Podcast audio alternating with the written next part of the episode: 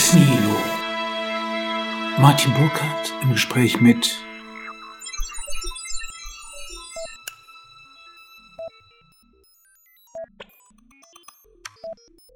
Lieber Jascha Monk, Ihr Buch im Zeitalter der Identität hat mich ein bisschen an das letzte Buch von Susan Nyman erinnert, mit der ich auf Ex Nihilo ein langes Gespräch geführt habe. Und es beschäftigt sich mit jener Ideologie, die gemeinhin als Vogue bezeichnet wird und die sich selbst als das progressive Gewissen einer eigentlich toxischen, patriarchalischen und rassistischen Gesellschaft begreift. In der deutschen Ausgabe findet sich nun ein Vorwort, das auf die Ereignisse des 7. Oktober eingeht. Und da schreiben sie, wenn es aber um den sadistischen Mordrausch der Hamas geht, scheint es, als könnten Traktate über die Gefahr von Mikroaggressionen nahtlos in Jubelreden über Makroaggressionen einmünden. Was kann diese bemerkenswerte Gleichgültigkeit gegenüber den von der Hamas begangenen Gräueltaten erklären? Und das führt mich zu der Frage, wie wäre Ihr Buch, das ja eine Art Ideologiekritik ist, ausgefallen, wenn Sie sich nach dem 7. Oktober daran gesetzt hätten? Also im Großen und Ganzen ähnlich, weil äh, mein Buch eben tatsächlich aufzeigt die Entstehungsgeschichte mhm.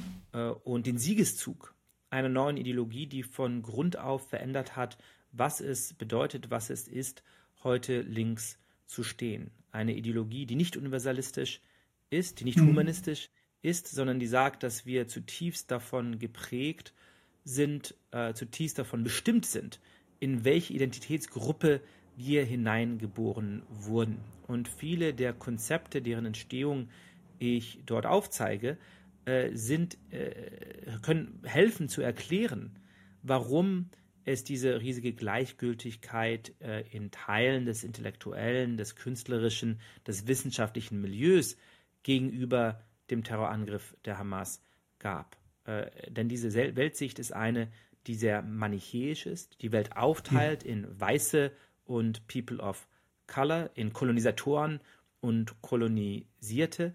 Äh, und die sagt, dass wir ähm, intersektional denken müssen, was bedeutet, dass jeder äh, gute Umweltschützer, jeder äh, gute ähm, äh, äh, Antirassist gleichzeitig auch auf der Seite der Palästinenser stehen müsse.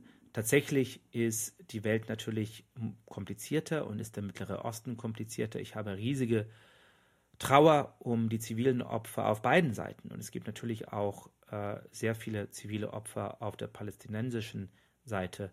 Aber äh, äh, Israelis, äh, deren Mehrzahl übrigens aus dem Mittleren Osten stammt, deren okay. Mehrzahl keine Hautfarbe hat, die auf irgendeine Weise sichtbarer weiß sei, als die der mhm. Palästinenser, die aus diesen mittleren, äh, aus Ländern wie dem Irak und dem Iran und Marokko vertrieben worden sind und nirgend anders wohin gehen konnten, pauschal als weiße Kolonialisten abzuschreiben, äh, das ist eine simplistische äh, Sicht der Welt, die eben aus der Identitätssynthese, die das Zeitalter der Identität mit prägt, stammt. Insofern hätte ich das als natürlich expliziter gesagt, äh, wenn das Buch nach dem 7. Oktober geschrieben worden wäre, hätte ich äh, diese Ereignisse in das Buch einfließen lassen und nicht nur in das Vorwort. Aber das Buch an sich wäre, glaube ich, sehr ähnlich ausgefallen. Hätten Sie sich vorstellen können, in jungen Jahren, dass Sie eines Tages über derlei Fragen überhaupt nachdenken würden? In einer hedonistischen, in einem hedonistischen München des, der frühen 90er Jahre als Teenager? ich war selbst als Teenager nicht besonders hedonistisch, muss ich zugeben. Ähm, äh, ich habe sehr gern Fußball gespielt ähm, und ab und zu auch ein Weißbier getrunken oder, oder, oder eine Weißwurst gegessen. Ähm, aber äh, dass ich über solche Fragen nachdenke, hätte mich vielleicht nicht überrascht.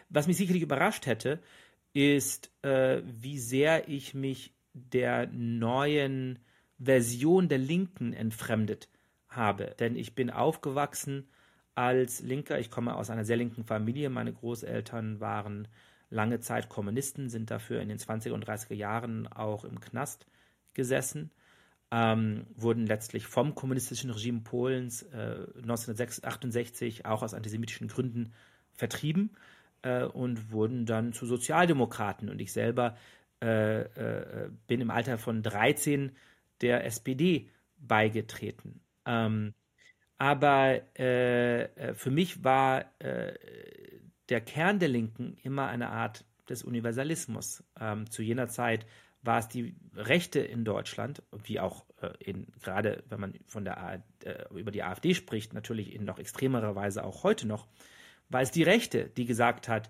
Einwanderung ist eine Gefahr für das Land. Ähm, eine Vermischung verschiedener Kulturen äh, ist etwas, vor dem wir uns hüten müssten.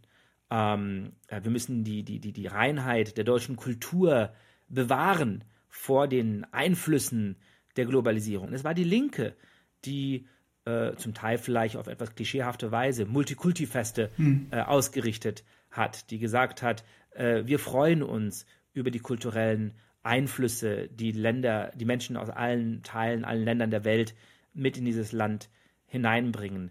Ähm, wir denken, dass wir mit allen kommunizieren können, dass Menschen aus verschiedenen Kulturkreisen gut miteinander klarkommen können, gut miteinander kommunizieren können.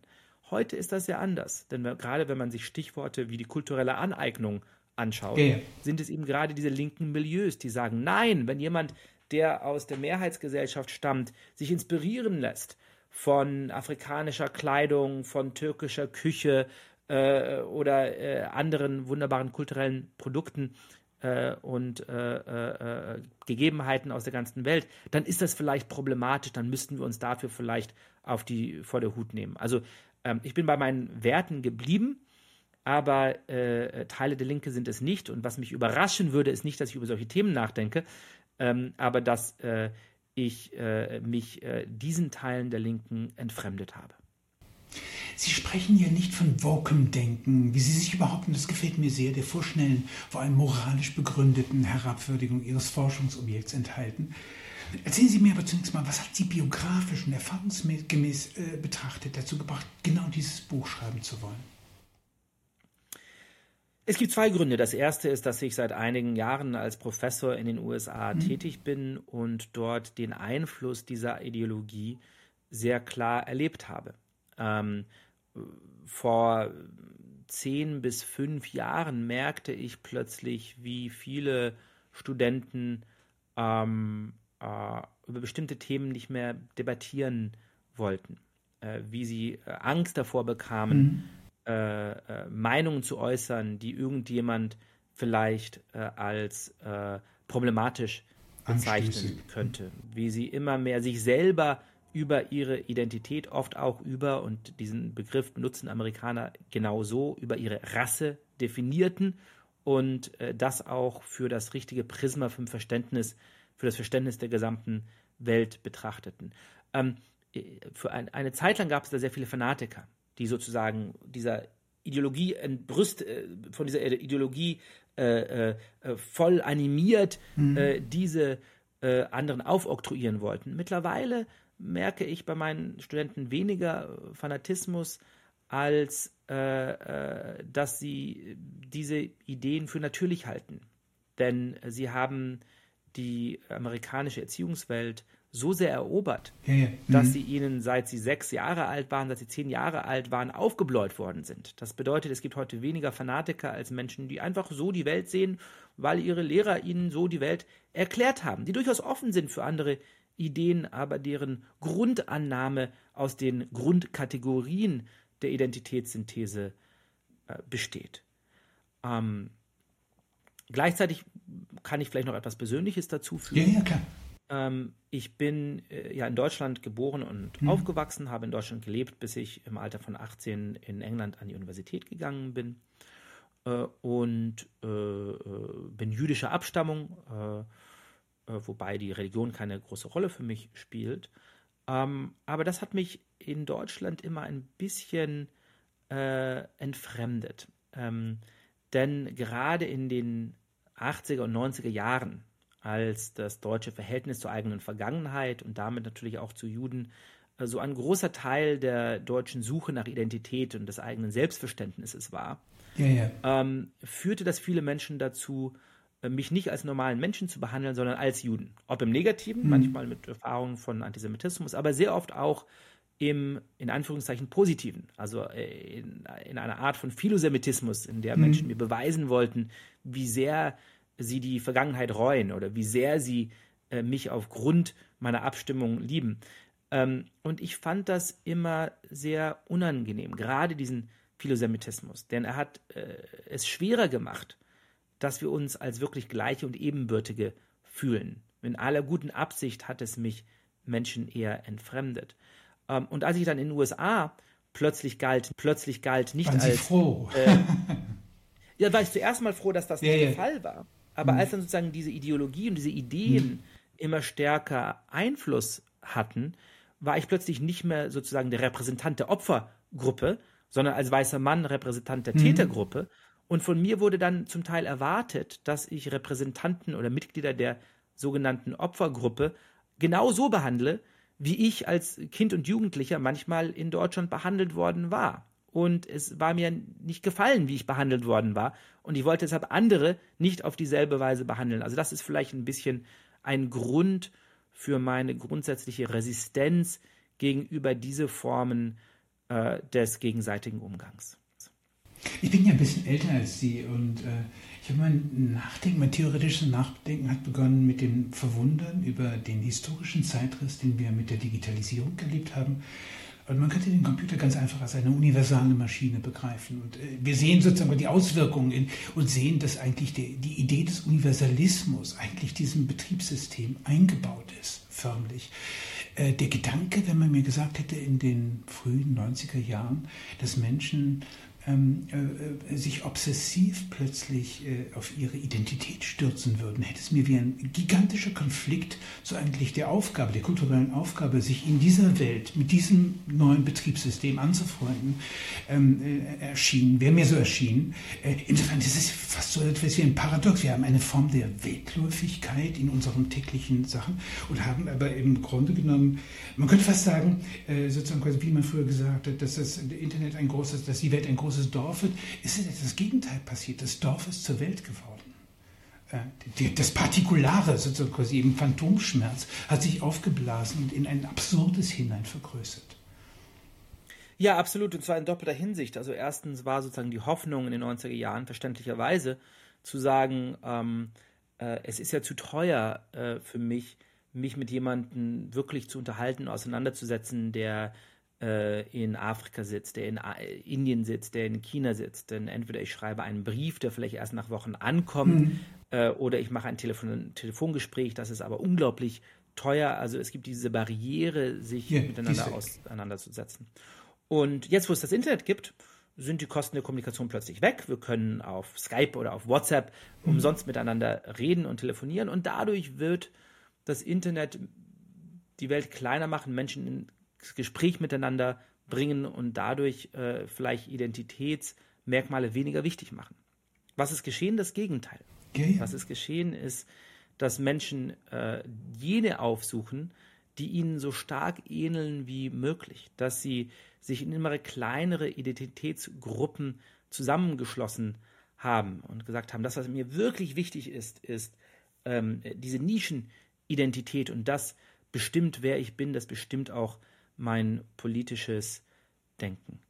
Ähm, das ist tatsächlich äh, eine große Überraschung, die zu der größeren äh, äh, Relevanz dieser Identitätsgruppen geführt hat. Und gleichzeitig wird die Welt natürlich in jener Hinsicht zum Dorf, als wir plötzlich alles über jeden wissen. Klar, Genauso sofort. wie im kleinen Dorf wir mhm. sozusagen bei den Nachbarn ähm, äh, in die Fenster reinspähen können, können wir äh, einander im Internet bespähen. Und äh, ich bin jemand, der äh, die Großstadt im Großen und Ganzen lieber mag als das Dorf, denn ich denke, äh, das Dorf hat sehr viele Mechanismen, die zu Homogeneität, äh, die zu äh, Angst vor Risiko, die zu Gleichheit des Denkens anstiftet. Das ist natürlich auch in den sozialen Medien des 21. Jahrhunderts so.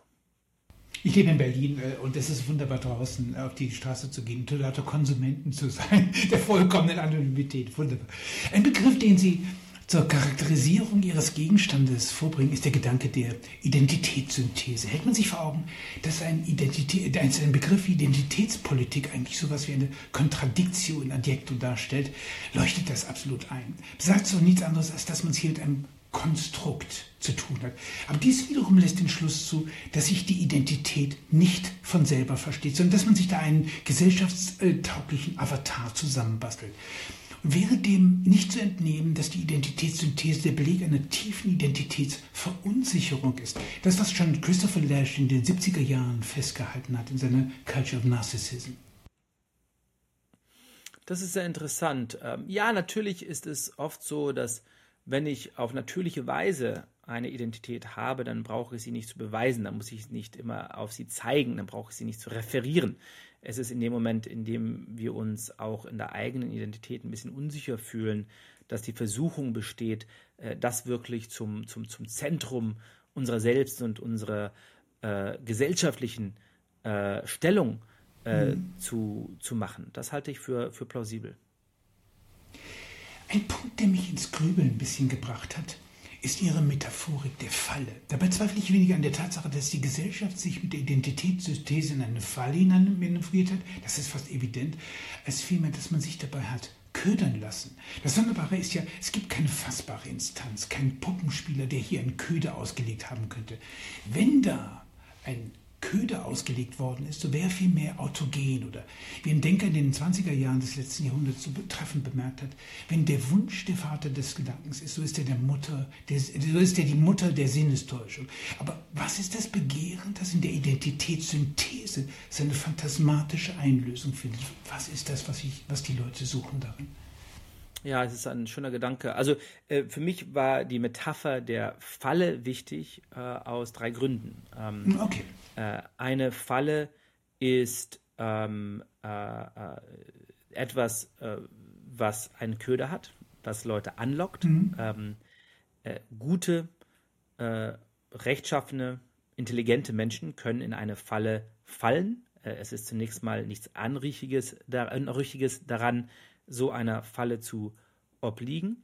Und doch äh, unterbaut die Falle natürlich die Ziele, die jemand hat. Wenn du in die Falle fällst, dann äh, kannst du das, was du erhofft hast, nicht erreichen. Ähm, ich glaube, diese drei Gegebenheiten sind in diesem Fall alle wahr. Ähm, was ist der Köder äh, der Identitätssynthese? Äh, der Köder ist, äh, dass äh, wir natürlich echte Ungerechtigkeiten in unseren Gesellschaften haben. Das ist natürlich weiterhin äh, Rassismus, Sexismus, Homophobie, auch Transphobie in unserer Gesellschaft gibt. Und diese Identitätssynthese von sich behauptet, die beste, radikalste, kompromissloseste Weise zu sein, gegen diese Gefahren vorzugehen. Ähm, das ist verlockend für viele Menschen, die äh, auch meine eigenen politischen Werte teilen. Und doch ist dieser Köder letztlich eine Falle. Denn äh, statt eine harmonischere Gesellschaft aufzubauen, mhm. in der wir größere Solidarität miteinander haben werden, in der wir einander besser verstehen können, ist das Resultat langfristig eine Gesellschaft charakterisiert von einem Nullsummenspiel zwischen verschiedenen ja, ja. ethnischen und religiösen ja, Gruppen, die miteinander konkurrieren für das, was sie an Anerkennung kriegen von der Gesellschaft, für das, was sie äh, vom Staat kriegen an Ressourcen.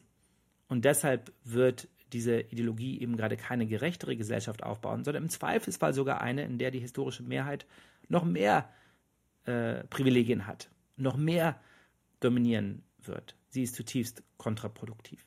Jetzt stimmt es, dass äh, vielleicht äh, ein äh, Mangel an dieser Metapher ist, dass niemand den Köder ausgesetzt hat. Es gibt hier sicherlich nicht jemanden, der sozusagen äh, absichtlich die Menschen in die äh, Falle tapschen lässt. Ähm, aber es gibt natürlich die Denker, die diese Ideologie aufgebaut haben, oft aus sehr ehrlichen Motiven, ähm, die sozusagen den Köder über Jahrzehnte konstruiert haben. Äh, aber es stimmt, der Köder, also der, die Metapher der Falle impliziert hier sozusagen äh, jemanden, der die Falle gelegt hat. Ähm, äh, und dafür gibt es vielleicht nicht wirklich ein Äquivalent. Äh, ich, ich würde an der Stelle vielleicht die Begriffe von Phantomschmerz und Phantomlust letztlich nehmen, weil der Phantomschmerz konfrontiert mich tatsächlich mit einer Einbuße. Also diese alte Logik dieser Somewhere's Anywhere's, die der Paul Mason da gab. Also die Globalisierung ist eine unglaubliche Zumutung, eine wahnsinnige, auch eine, eine narzisstische Demütigung. Und sie macht eigentlich diesen, diesem, wenn man so will, landgängerischen Ich schon den Garaus. Also man äh, muss, ist genötigt, eine, in eine Form der Weltläufigkeit hineinzugeraten, ähm, die letztlich auch schon äh, bestimmte kulturelle Linien ähm, abbrechen lässt. Ich habe zum Beispiel meine pakistanischen Studenten äh, gefragt, die mit größter Selbstverständlichkeit ein Smartphone hatten und äh, wunderbar äh, informiert waren, was es in, der, in der Welt von 3D-Modeling überhaupt für äh, Tools gibt, tolle Tools gibt. Hier habe ich gefragt, sag, sag, mal, würdet ihr euer Smartphone gegen ein Dampfphone eintauschen? Äh, und es ist so, na, natürlich jeder gesagt, bist du wahnsinnig, ein Dampfphone, ich will mein Smartphone behalten. Ich möchte, aber es gibt ein, ein, ein Entreebillet dafür zu bezahlen. Und das Entreebillet ist schon hart, wenn man so will. Und kann es, kann es nicht sein, dass diese, diese Frage der Identität gerade deswegen so groß geworden ist, weil im Grunde sein, die Bereitschaft, sich mit dieser historischen Erschütterung auseinanderzusetzen, nicht da ist in der Gesellschaft? Ich, würde sagen, Digitalisierung ist eine unglaubliche Identitätserschütterung. Es ist eine unglaubliche Identitätserschütterung, die äh, den, Welten, den Menschen eine Weltläufigkeit auferlegt, die sich von selber nicht ganz versteht. Und das macht natürlich der Idee eines, eines Individuums oder der Idee der Identität schon mal den Gar aus, bis zum gewissen Grad. Also auch kulturelle, man zahlt in, mit, mit der eigenen Kultur dafür. Man muss irgendwie etwas an diese Weltläufigkeit abgeben. Ähm, leuchtet mir also ein, dass Menschen, gerade wenn sie erschüttert sind, so quasi ein einen Phantomschmerz erleben, erleben, da verschwindet, da entschwindet mir etwas, dass niemand da ist, dass die eigentlich in eine, in eine Beschwörung dieses verlorenen Gutes letztlich hineingehen. Und äh, die Identitätspolitik scheint mir genau diese Funktion zu verfolgen. Das, das ist sehr, sehr interessant. Ich glaube aber, dass es soziologische Gründe gibt, diese Erklärung mit ein bisschen Skepsis zu betrachten. Und zwar ist es ja so, dass ähm, äh, diejenigen Menschen, die von dieser Verwandlung am stärksten äh, betroffen sind, nicht unbedingt diejenigen sind, die der Identitätssynthese am meisten huldigen. Wenn man sich überlegt, Argument. eben diese Stadt in Nordengland, die mhm. mal extrem stark von der Kohlearbeit geprägt war, mhm. ähm, äh, mittlerweile äh, nicht mehr von dieser Art der Solidarität äh, geprägt ist und jetzt der, auf der Suche nach einer äh, Neuerfindung ist, ähm, das ist nicht unbedingt das Klientel, das jetzt äh, auf diese neuen Identitäten setzt, sondern vielmehr sind es ja sozusagen die am höchsten gebildeten ja. Menschen, die Menschen, die eher in den Großstädten äh, leben, und zwar in den schickeren Vierteln der äh, Großstädte. Also hier ist, glaube ich, äh, unter Menschen, die äh, äh, vielleicht eine weniger starke Identität hatten, die sich mal als Weltbürger bezeichnet hätten. Ähm, eine neue Suche nach subnationaler Identität, eine neue, neue Suche darauf zu sagen, aber ich muss mich äh, über meine Hautfarbe, über meine sexuelle Orientierung, über mein Gender äh, definieren. Und ich glaube, das stammt aus einer breiteren Entwicklung, ähm, in der die Grundwerte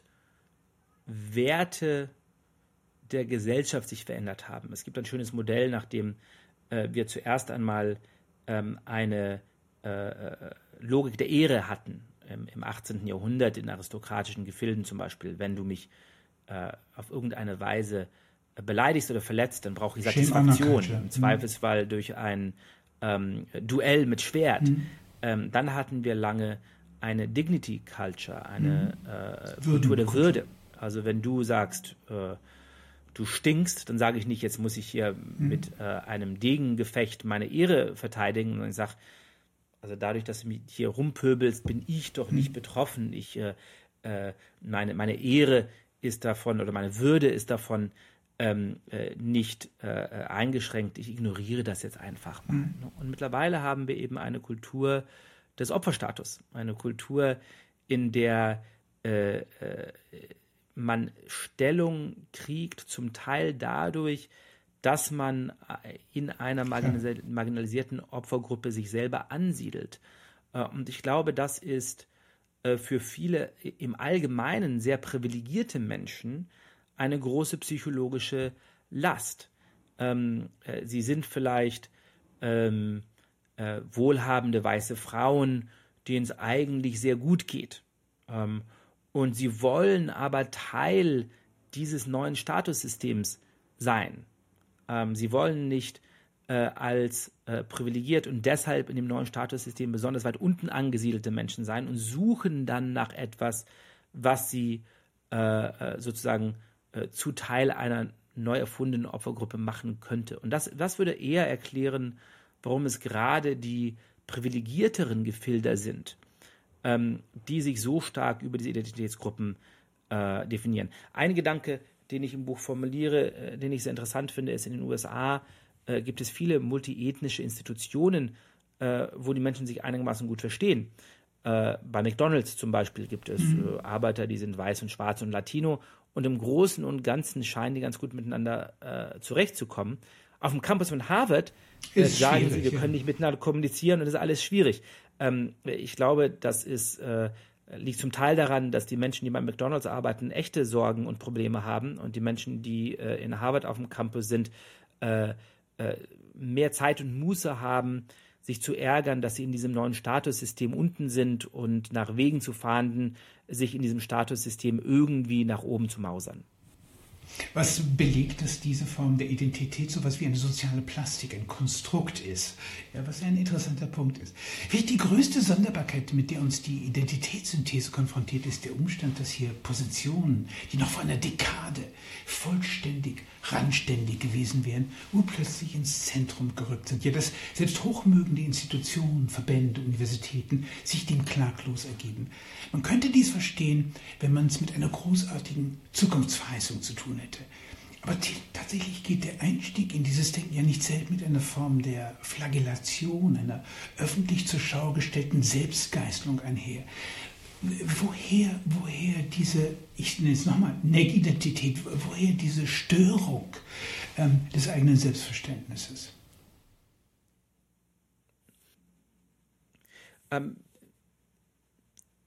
ich habe im Buch geschrieben über die Gründe, warum die Identitätssynthese einen so starken Köder ausmacht. Mhm. Wie es sein kann, so viele äh, gutmeinende Menschen dieser Ideologie auf den mhm. Leim gegangen sind und was die Mechanismen waren, die es ihnen geschafft haben, auch in Institutionen unglaublich äh, Macht auszuüben. Mhm. Ähm, das, was ich den kurzen Marsch durch die Institutionen nenne ja. und natürlich die äh, Rolle der sozialen Medien äh, in diesem gesamten Phänomen. Ähm, aber es gibt eine davorstehende Frage, die, glaube ich, auch wichtig ist. Äh, und die hat damit zu tun, warum äh, die Werte der freiheitlich-demokratischen Grundordnung, die Werte des Universalismus, die Werte des Humanismus nicht verteidigt werden. Warum genau. äh, so viele Leiter von Institutionen es nicht schaffen, für ihre Werte einzustehen. Ähm, und das finde ich gerade in den USA eklatant, äh, in deren äh, so viele Menschen äh, es irgendwie nicht schaffen, äh, für etwas, an das sie glauben, ein Risiko einzugehen. Ähm, äh, und hier müssen wir uns, glaube ich, äh, als Universalisten ein bisschen an der eigenen Nase packen, warum wir diesen Werten jahrzehntelang eine Art von Lippenbekenntnis abgelegt haben, ohne sie wirklich zu fühlen, ohne sie wirklich für unser Leben als wegweisend anzunehmen. Äh, und hier sehe ich durchaus Unterschiede. Ich glaube, da ist äh, äh, Deutschland ein bisschen besser dran als die USA und Frankreich vielleicht noch mal ein bisschen besser dran ähm, mit anderen Problemen als Deutschland.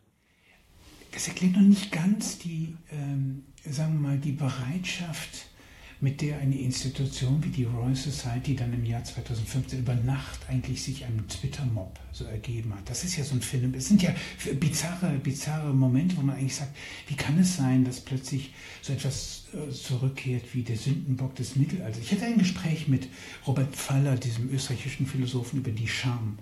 Äh, und er sagte so leichthin, äh, aber dass bestimmte Dinge heute eigentlich fast schlimmer seien als im Mittelalter. Und das kann ich durchaus, äh, sagen wir mal, äh, und ich, aber das sind ja Dinge, von denen ich in den 80er, 90er Jahren tief universalistisch geprägt äh, äh, einfach mir so in der Form nicht hätte vorstellen können, dass ein solcher Bellizismus da entstehen würde und dass man sich dem ergibt. Aber ich glaube, dass äh, meine Antwort äh, hilft okay. doch, das zu erklären, denn was hier ist, ist natürlich dass die Welt ein Dorf geworden ist und dass es dann diesen Druck in den sozialen Medien gibt und dass man das Gefühl hat, man muss jetzt irgendwie etwas tun und handeln. Und äh, äh, dieser ähm, Instinkt, ähm, zu handeln, bevor man nachdenkt, äh, äh, äh jemanden zu verdammen, äh, ohne die Umstände zu kennen, ist natürlich umso stärker, wenn man nicht eine Grundlage von Werten hat, die in die andere Richtung zeigen. Ja, okay. ja, Was mich äh, erstaunt in den letzten Jahren äh, ist, äh, dass fast jeder Leiter, fast jeder Institution immer genau das macht, äh, was das Risiko zu minimieren scheint und was es am wenigsten wahrscheinlich macht, dass er oder sie seinen Job verliert. Ähm, äh, e, e, egal, äh, äh, sozusagen, wo die Werte sind. Und, und, das hat schon etwas damit zu tun, dass ähm, es kein Gegengewicht gibt, dass es nicht eine gesellschaftliche Elite gibt, die sagt, wir stehen für diese Werte und das ist für uns Sinn und vielleicht identitätsstiftend. Und für diese Werte wollen wir dann auch einmal ein Risiko eingehen. Sie haben ziemlich viel Mühe in Ihrem Buch äh, aufgewandt, was ich auch äh, absolut angemessen finde, die Spuren der Identitätssynthese zu verfolgen. Da gibt es eine Linie, die von Michel Foucaults Gesellschaftsdispositiv ausgeht. Die Vorstellung, dass Macht weniger an Menschen als vielmehr an Institutionen, Diskurse, Geistesgebilde geknüpft ist. Was der frühe Foucault noch unter dem Eindruck von Ernst Cassirer stehend den Code der Repräsentation genannt hat. Später hat, hat er das mit dem Bild des Panoptikons unterfüttert, einer Überwachungsapparatur, welche die Gesellschaftsmitglieder virtuell als Gefangene begreift, deren Schritte überwacht werden. Aber die vor allem, weil der Überwachungsapparat sich in ihr Innerstes einschreibt, äh, dazu führt, dass sie sich selbst überwachen. Dies ist wohl eines der finstersten Gesellschaftsbilder, das, das man sich eigentlich vorstellen kann. Erklären Sie mir, wie ist es möglich, nochmal diese München-Frage, dass eine Gesellschaft, die just in dem Maß, in dem sie sich einem fröhlich hedonistischen Anything Goes hingegeben hat, sich einem solchen finsteren Selbstverständnis hat ja, das ist einer der seltsamen Treppenwitze der Geschichte, ob man das im ja. Breiteren sich fragt, wie ist es, dass ein hedonistisches München äh, äh, zu äh, sich verwandelt in diese Art der Selbstüberwachung und der gegenseitigen Überwachung. Es ist natürlich auch eine Frage, die äh, äh, an die, den Einfluss Michel Foucaults auf die intellektuelle Welt äh, sich richtet. Denn Foucault sah das Panoptikum als die größte Gefahr für die Gesellschaft. Er wollte nicht in einer Gesellschaft leben, in der wir immer beobachtet werden, in der wie äh, Gefangene in äh, solch einem Gefängnis äh, wir ähm, die, die, die Angst haben müssen, immer gesehen zu werden und deshalb den Antrieb dazu, uns selbst zu disziplinieren und selbst äh, zu maßregeln, bevor es der Wärter überhaupt getan mhm. hat. Und doch äh, steht Foucault für mich am Anfang einer intellektuellen Tradition, die über einige Wirrungen und Wendungen letztlich äh, den intellektuellen Überbau dafür geschaffen hat, äh, dass wir genau dies Klar. in der Gesellschaft heute tun, dass wir einander auf Twitter überwachen und jedes Wort, das missverständlich sein könnte, dass jemand, dass jemand als anstößig verwerfen könnte, dann äh, als möglicher äh, äh, Anlass für einen Shitstorm äh, dient. Ähm, das ist ja tatsächlich überraschend. Ähm, und ich glaube, hier würde Foucault die Ideologie, die er mit inspiriert hat, sehr negativ, sehr kritisch sehen. Ähm, er würde sich denken, dass seine Ideen letztlich genau die Welt mit kreiert hat, vor der er sich aus guten Gründen gesorgt hat. Ähm, aber da steht Foucault natürlich nicht alleine. Das ist in der äh, Geschichte des intellektuellen Denkens, des politischen Denkens nicht selten, dass äh, die Ideen eines interessanten, äh, ja, auch raffinierten Theoretikers mhm. äh, letztlich äh, Institutionen inspirieren, äh, die dieser Theoretiker selber abstoßend gefunden hätte. Aber es gibt schon ein Novum, das sehr interessant ist. Deshalb ist das Bild des Panoptikums schon interessant. Das wurde ja, äh, und es wird auch von der Woken-Ideologie äh, ein bisschen als äh, ein Bild letztlich des Systems genommen, des Staates.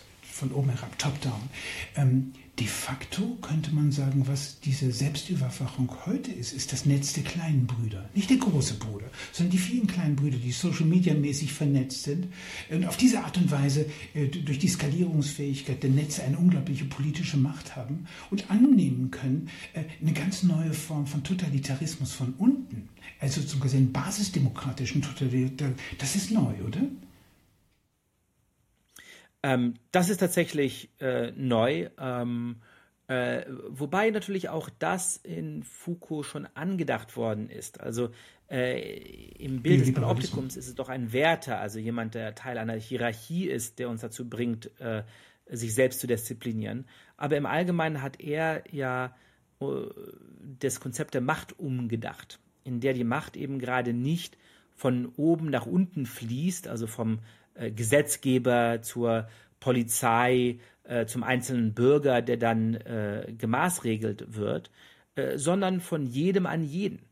Äh, in der also unser Gespräch heute äh, diskurskonstituierend ist und damit ein Ausdruck der Macht. Ähm, und insofern ist diese Idee, dass wir sozusagen vom kleinen Bruder zum kleinen Bruder einander maßregeln, äh, dort schon verbirgt. In einer ganz anderen Tradition, der ich näher stehe, würde ich sagen, dass auch John Stuart Mill das mhm. erkannt hat. Denn als er über die Redefreiheit schrieb, schrieb er natürlich über den staatlichen Zensor, der jemanden ins Gefängnis äh, schmeißt, weil er äh, äh Anstößiges gesagt habe. Äh, aber er schreibt äh, gleichzeitig, dass die Tyrannie der Gesellschaft letztlich äh, noch viel äh, erschreckender und äh, problematischer ist, gerade weil sie so allgegenwärtig ist. Ähm, und er hat früh erkannt, dass das im viktorianischen England äh, Menschen äh, mehr Angst davor gibt, sich von der, heute würde man sagen, vom Mainstream abweichend mhm. zu äußern, als der Polizist, der vielleicht an die Tür klopft und dich ins Gefängnis schmeißt. Also insofern glaube ich, ist das ein älteres Phänomen, aber ein Phänomen, das natürlich durch die sozialen Medien und deren viel größere Kraft ähm, äh, äh, um einiges äh, stärker geworden ist.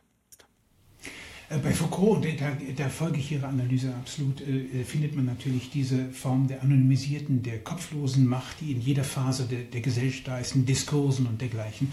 Die, äh, aus diesem Grund kann man natürlich auch diese, diese Konstruktion äh, letztlich äh, sich zurechtbasteln, dass das Gesellschaftssystem als solches toxisch, patriarchalisch, alles Mögliche ist und quasi unter, unterdrückerisch. Ähm, gleichwohl, und das finde ich in dieser Architektur, auch in dieser Architekturfrage so interessant, dass, dass wir eben so einen Totalitarismus von unten haben. Ähm, das ist ja etwas anderes. Also das ist ja plötzlich eine Machtanmaßung nicht von eigentlich, die aus dem Institutionellen kommen. Sie machen es ja sehr wunderbar. Sie sprechen ja von dem, äh, dem kurzen Marsch durch die Institutionen.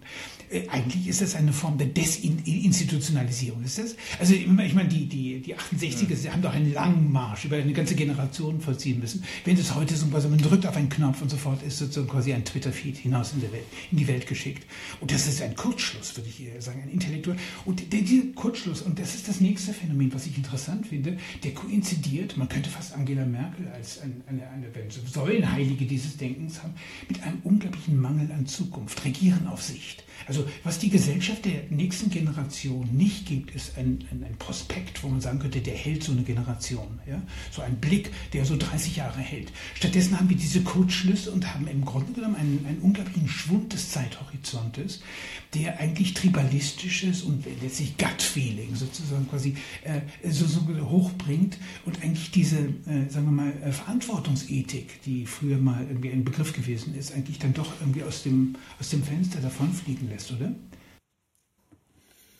Das ist interessant. Äh, ich habe nicht auf diese Weise darüber nachgedacht, was natürlich ähm, ein Teil des Mechanismus ist, das ist aber vielleicht etwas, äh, ein anderer Gedanke, ähm, ist, äh, dass wir uns nur noch als Abstraktionen sehen. Ähm, das ist auf Twitter so, wo Klar. wir äh, jemanden nicht als, als, als vollen Menschen mit guten und schlechten Seiten, mit äh, äh Familie und äh, Freunden und so weiter sehen, sondern als Repräsentant einer politischen Meinung oder einer politischen äh, Sichtweise. Und wenn diese politische Sichtweise unserer entspr äh, nicht entspricht, dann kann man diese Person zerstören. Ähm, äh, dann muss man gegen sie kämpfen in äh, äh, rabiater Weise. Ähm, äh, das ist ein Teil dessen. Und wir haben es natürlich gesehen im Sommer 2020, in dem sich viele amerikanische Institutionen wahnsinnig äh, selber zerfleischt haben, ähm, in der besonders viele Menschen unter absurden Umständen äh, aus ihren Jobs herausgeschmissen wurden äh, aufgrund von äh, der Behauptung, sie seien, sie hätten sich irgendwie rassistisch äh, äh, geäußert oder seien irgendwie problematisch. Ähm, und äh, das war natürlich zum Teil eine Reaktion auf den furchtbaren Mord von George, George Floyd. Floyd. Aber es war kein Zufall, dass es in Mitte der Pandemie war. Mhm. Dass hier also Menschen nicht in Fleisch und Blut zusammen im Konferenzraum saßen, die Körpersprache des jeweils anderen lesen konnten, sich äh, rein physisch als wirkliche Menschen äh, betrachten mussten, äh, sondern eben nur auf so einem kleinen, so einer kleinen Box auf Zoom äh, als Abstraktion. Und da ist es natürlich einfacher zu sagen, diese Person ist eine furchtbare, gefährliche, mhm. ähm, äh, bigotte äh, Gefahr, die jetzt beseitigt werden muss. Ja, gerade dieser Spielcharakter wenn man diesen Spielcharakter nimmt, der macht ihre Idee dieses strategischen Essentialismus, also den sie auf Kimberly Crenshaw zurückführen, die macht ja schon Sinn. Wenn es mir zum Vorteil gereicht, äh, einer marginalisierten Gruppe anzugehören, äh, dann tue ich das. Ähm, und dann äh, bin ich der Meinung, dass die Gesellschaft mir eine Form der Kompensation, der Wiedergutmachung schuldet. Aber strukturell läuft das auf etwas hinaus, was man in amerikanischen Universitäten beobachten kann, auf die Identitätsfälschung. Da geben sich Menschen als Angehörige einer Minderheit aus, was zu der bizarren Situation führt, dass die Lehrstühle für Indigenous Studies von Pretendians besetzt werden und die wirklich Indigenen sich bitterlich darüber beschweren, verständlicherweise. Strukturell könnte man von einem Falschmünzern sprechen oder vielleicht einen, einen Begriff äh, konsultieren, den C.G. Jung äh, imitiert hat, äh, von einer psychischen Inflation. Also, dass man sich in äh, Fantasiewelten letztlich äh, eine Größe gibt, die man nicht besitzt und eine Identität gibt, die man nicht besitzt. Ja, ich finde an diesem äh, Phänomen zwei sehr interessante Dinge. Das erste ist, dass es noch einmal aufzeigt, dass wir eben in einer äh, neuen kulturellen Phase stehen, in der es nicht um die Ehre oder um die Würde geht, äh, sondern sozusagen um den Opferstatus. Denn äh, warum sollten sich denn weiße Menschen als schwarz ausgeben in den USA? Warum sollten sich äh, Menschen äh, äh, zu Pretendians machen, also so tun, als hätten sie diese indigene Abstammung? Äh, natürlich gibt es in den USA weite Diskriminierung gegen Afroamerikaner. Natürlich äh, ist äh, der Lebensumstand des durchschnittlichen indigenen Amerikaners nicht sehr gut.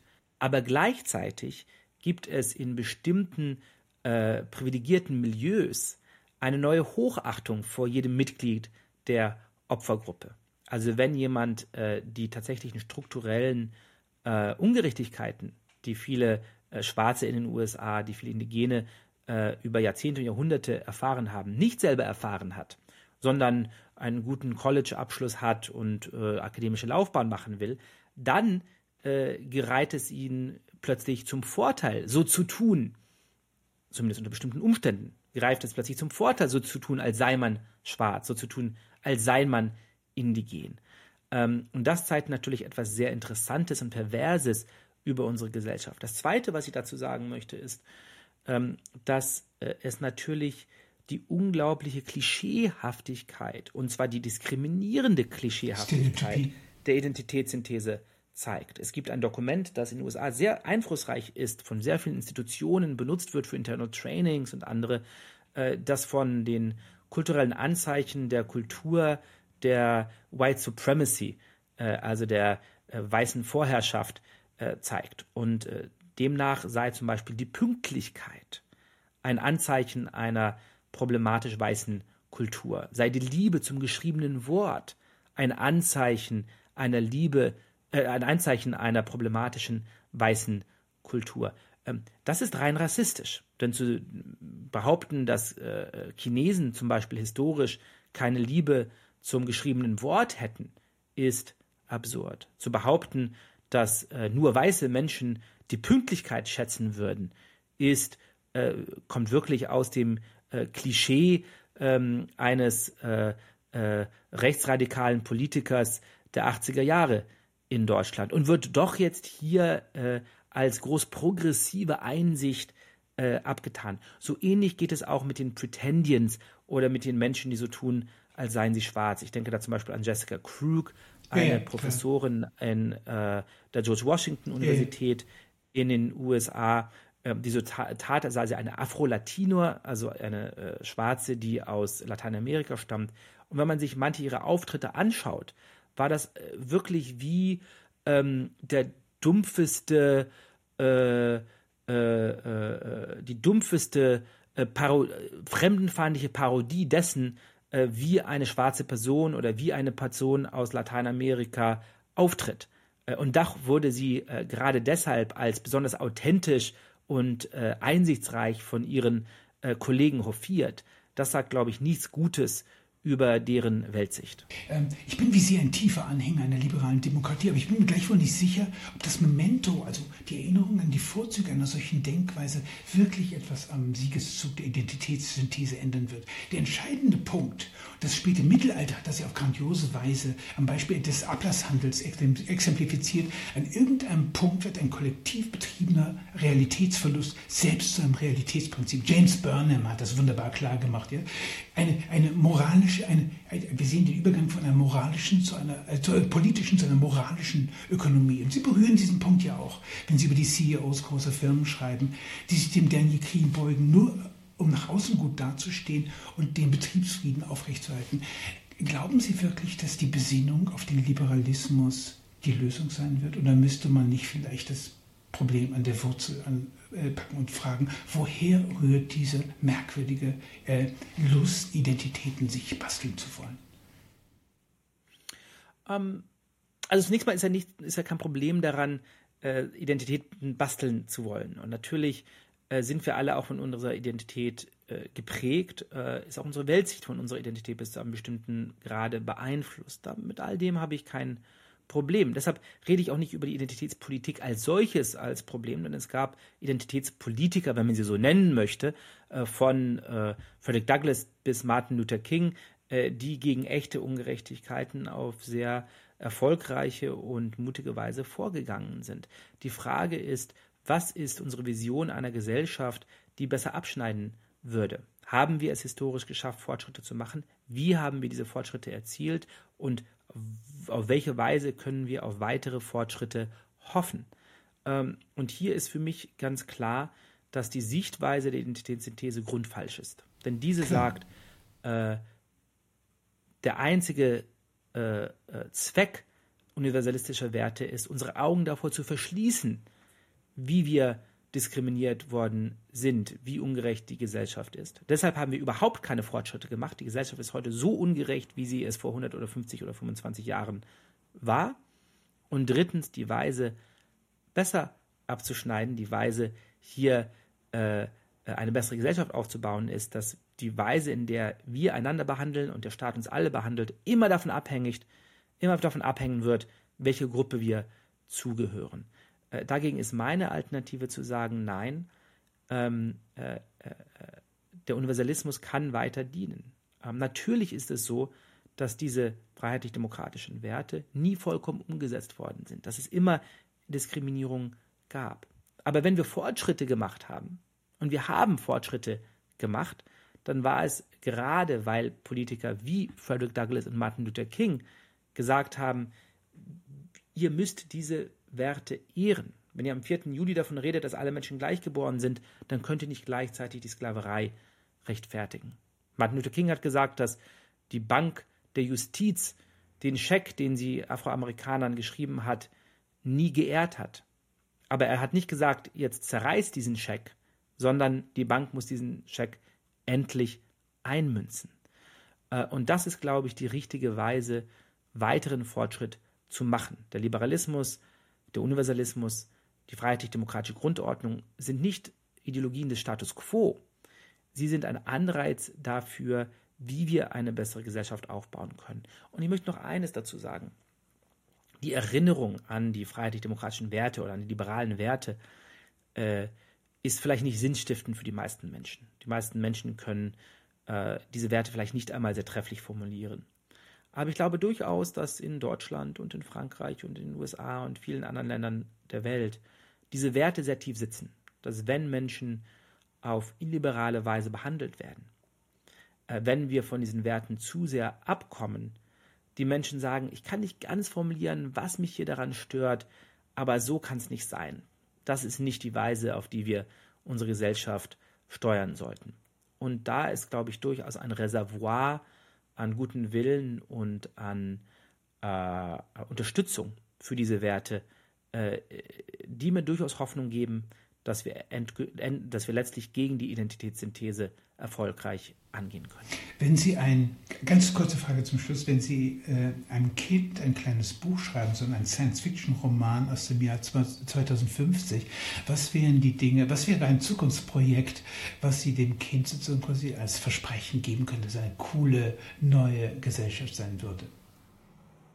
Wir sind dabei, eine coole neue Gesellschaft aufzubauen. Eine Gesellschaft, die viel vielfältiger ist, als sie in der Vergangenheit war und in der Menschen viel weniger diskriminiert werden, als sie es einmal wurden. Und ich glaube, das wird zu wahnsinnig vielen schönen, ähm, äh, auch neuen äh, wissenschaftlichen Erkenntnissen, kulturellen äh, Errungenschaften, äh, zu viel Experimentieren führen. Aber dafür müssen wir äh, äh, ablehnen die Idee, dass die kulturelle Aneignung ein Problem sei, ablehnen die Idee, dass wir einander nicht verstehen können, wenn wir an verschiedenen Intersektionen der Identität stehen und so weiter und so fort. Wir müssen äh, äh, letztlich ähm, äh, äh, huldige ich diesen Werten, diesen liberalen, humanistischen Werten, ähm, nicht nur, weil ich sie für eine realistischere Weise halte, äh, Fortschritte zu machen, sondern auch, weil sie eine viel inspirierendere Vision dessen bieten, was für eine Gesellschaft wir überhaupt anstreben.